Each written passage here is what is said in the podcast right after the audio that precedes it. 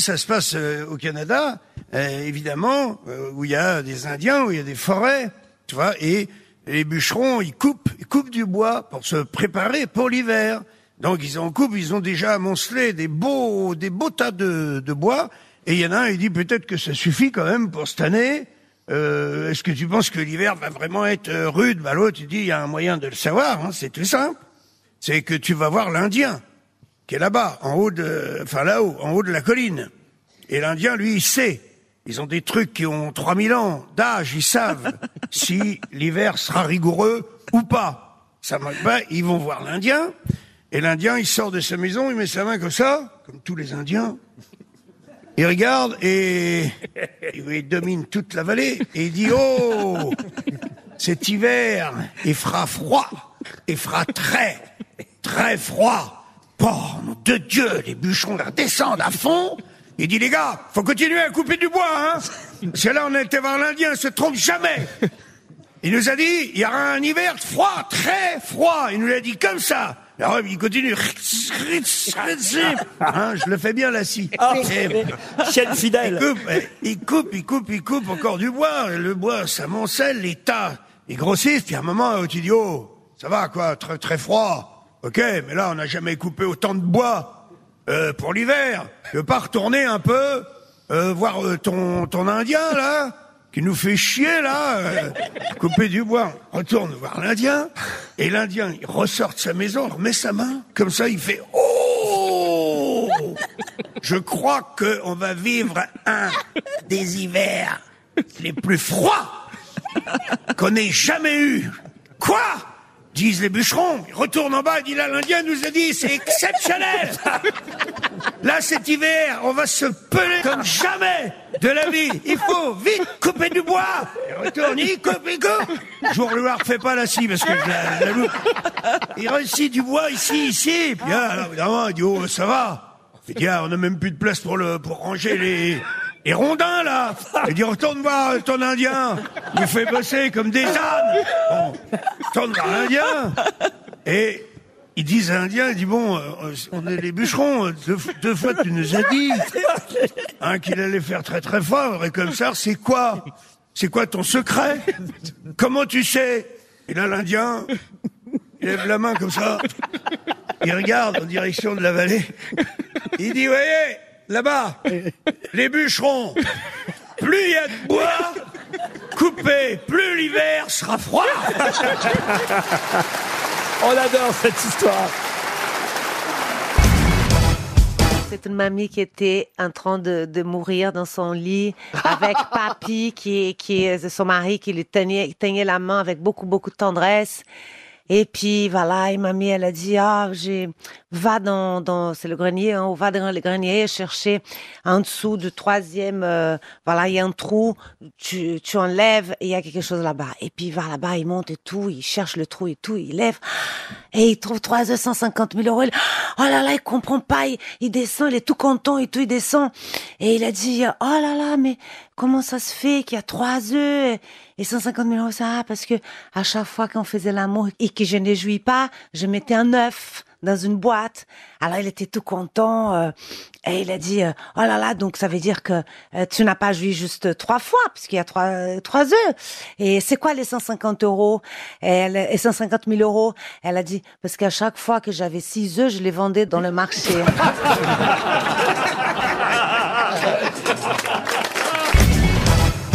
Ah non, non, sur les chiffres, oui, c'est sur les chiffres. Je vous parlais des chiffres tout à l'heure. Parce qu'il y a un mec qui marche dans la rue, il passe à côté d'une palissade et derrière la palissade, il entend 33, 33, 33, 33. Et puis il se rapproche, il dit c'est quoi ce bordel? Et puis 33, 33, 33. Et, euh, et plus il se rapproche, plus il entend un nombre de voix conséquent qui dit en même temps 33, 33. Il dit, mais enfin c'est pas possible. Et là il entend plusieurs personnes derrière. Font, 33, 33, 33. Alors, il se rapproche, il, colle l'oreille, il entend 33, 33, 33. Et puis tout d'un coup, il cherche, il dit, je voudrais voir quelque chose. Il voit pas, la, la palissade est super, super fermée. Il continue à entendre 33, 33, 33. Et puis là, tout d'un coup, il voit un petit trou. Oh. Et là, il, il regarde. Et là, un doigt qui s'enfonce dans son œil, mais jusqu'au bout. Il se retire, il est fou de douleur, il tombe par terre, il a son œil qui pend. Et derrière, il entend 34, 34, 34. Écoute, c'est un mec, il est là dans un parc et le parc est traversé par un cortège un petit peu bizarre. Il y a un, une charrette, un cheval, il y a deux cercueils sur la charrette. Dix mètres derrière, il y a un mec avec un chien énorme, un pitbull énorme. Et derrière, il y a toute une ribambelle de gens et au moins 150 personnes, que des hommes. Avec il est un petit peu intrigué, se met dans la file. Il remonte euh, doucement la file, il arrive juste derrière le, mec avec son chien. Et à un moment, il craque, il accélère un peu le pas, il va le voir et dit, monsieur, je suis désolé de vous, de vous importuner euh, dans un moment sûrement qui, qui- est très dur pour vous, mais euh, je suis un peu intrigué. C'est pourquoi il y a deux cercueils de. de ah bah dit le premier, c'est c'est ma femme. Il dit ah bon, qu'est-ce qui lui est arrivé? Ben il dit c'est mon chien. Il l'a tué. Il dit il l'a tué comment? Ben mon chien il est un peu susceptible. Elle s'est approchée un petit peu trop de, de sa gamelle. Il l'a chopé, il l'a tué. Il dit le deuxième cercueil, ben, il dit c'est ma belle-mère. Ah bon? Il dit oui, ma belle-mère, elle a tenté de s'interposer, s'est mise entre le chien et ma femme, il a il a tué ma belle-mère aussi, tu vois. Ah, il est sur le cul, il retourne dans la file, et puis dix minutes après, il remonte, il, il re- il va revoir le gars, il dit, dites-moi, euh, votre chien, il n'est pas euh, alloué, par hasard? Et le mec, il dit, si, bien sûr, vous mettez à la queue, comme tout le monde.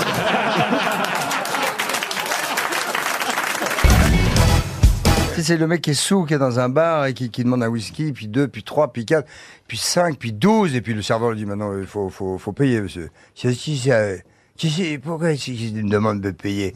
Ben dit si, oui, il faut, payer, vous avez bu d'où? Puis je pense que maintenant il faut s'arrêter de boire, surtout, je pense que vous avez assez. Si, je mets dis un autre, s'il te plaît. Donc le serveur va voir le patron, il dit écoutez, euh, boss, je suis très embêté, parce que il y a un gars là qui, qui, boit, ça, fait beaucoup, beaucoup, beaucoup, il est très sous, et en plus il veut pas payer. Ah ben s'il veut pas payer, tu vas voir, je vais y aller moi-même. Alors le serveur il repart, il revient, il dit maintenant il veut pas payer.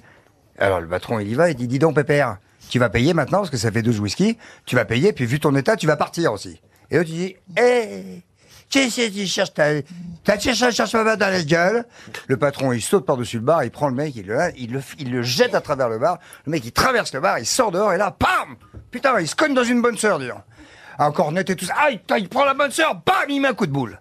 Alors la bonne sœur, elle tombe, elle est séchée, il a une fois qu'elle est par terre, la bonne sœur, il, il donne des coups de latte. Il la tape, il la tape, il lui casse les dents, il lui casse le nez, la pauvre bonne sœur, elle est pleine de sang et tout ça. Elle bouge plus, elle est inerte. Le mec, il la regarde, il est chancelant. Il la regarde, il fait, tu me, tu me déçus, Batman.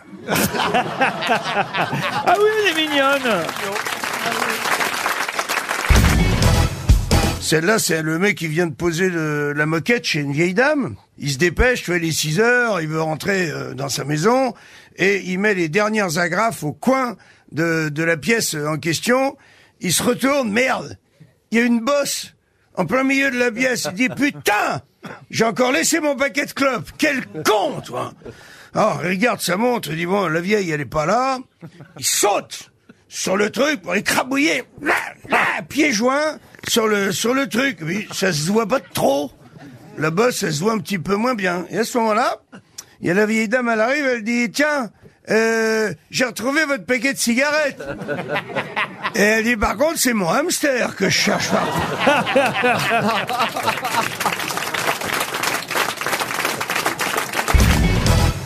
C'est une femme qui est complètement tuméfiée. Elle arrive chez le médecin. Le médecin me dit, c'est qui qui vous a fait ça? Et la femme me dit, bah, c'est mon mari. Et le médecin me dit, je croyais qu'il était en voyage. Et sa femme, elle dit, oui, moi aussi. Oh non On n'a plus le droit Il y a un couple de- justement d'Allemands qui ont un, un enfant, il arrive au monde, euh, il- mais il, il, il émet aucun son. Aucun son. Alors il l'amène chez le pédiatre qui dit Ah, cet enfant est formidable. hein. Il a tout ce qu'il faut. Il n'y a pas de problème. L'enfant a 4 ans, il a toujours pas dit un mot, pas un son, rien, rien du tout. Il, il retourne chez le pédiatre. Le pédiatre fait J'ai bien examiné l'enfant. Il n'y a aucun problème. L'enfant, Franz a 8 ans. Il a toujours pas dit un mot. Il, il le ramène toujours chez le pédiatre qui dit J'ai commencé à en avoir marre. Je vous dis que cet enfant a tout ce qu'il faut. Foutez-moi la paix. Enfin, à la fin, il a 14 ans. Il a jamais dit un mot. Jamais, jamais, jamais. C'est le mercredi soir, il mange sa purée de topinambour comme tous les mercredis. Et, et tout d'un coup, il fait « Ah Ça manque de sel !» Et, les parents font « Ah C'est incroyable, il a parlé, mais que faire, que faire? C'est extraordinaire, mais Franz, pourquoi tu parles maintenant? Tu as jamais dit un mot, un son, rien !» Le gosse, il les regarde et il fait « Jusqu'ici, tout était impeccable !» Ah oui, elle est bien aussi. C'est une femme qui accouche à la campagne. Et à la campagne, bon, tout va bien, on fait avec les moyens du bord. Le médecin arrive et lui dit laissez-moi seul avec elle. Il rentre dans la chambre de la femme en question. Et cinq minutes après, il ressort et il dit euh, est-ce que vous pourriez me dépanner? J'aurais besoin d'un tournevis.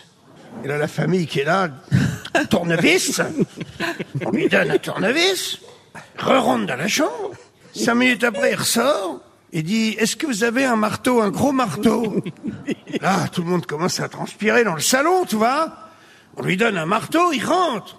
Cinq minutes plus tard, il dit Voilà, il me faudrait une scie ou une pince coupante, mais un truc qui coupe bien, quoi, assez puissant, tu vois. Là, tout le monde est en transe.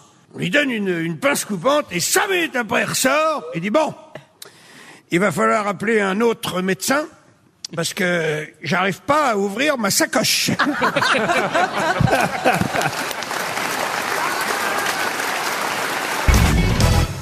Dans un amphi, et il y a un professeur. Et tous les élèves, évidemment, sont, sont là à la fac.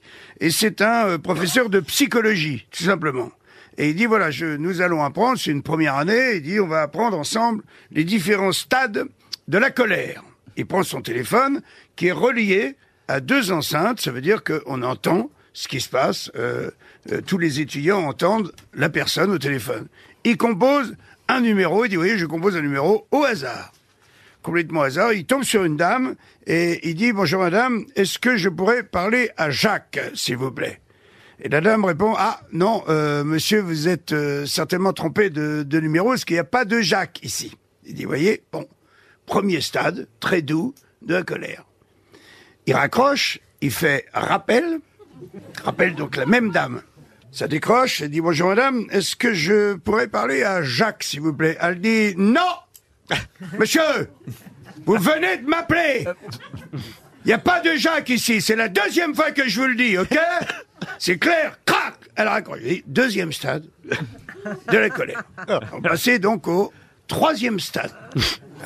Je fais rappel. Tout, tout, tout, tout, tout, tout, tout. Hop, ça, la dame elle décroche. Et, hum, il dit bonjour madame, est-ce que je pourrais parler à Jacques? Là il entend Ouah un grand râle comme ça. Et vous voyez, ça c'est le troisième stade de la colère. C'est presque le stade ultime de la colère parce que il y a un autre stade, il y a un quatrième stade que je vais vous montrer. Téléphone, il appuie sur rappel. Téléphone sonne, la dame, elle décroche, fait quoi? Et le mec il dit euh, c'est Jacques à l'appareil. Est-ce que j'ai eu des messages s'il vous plaît?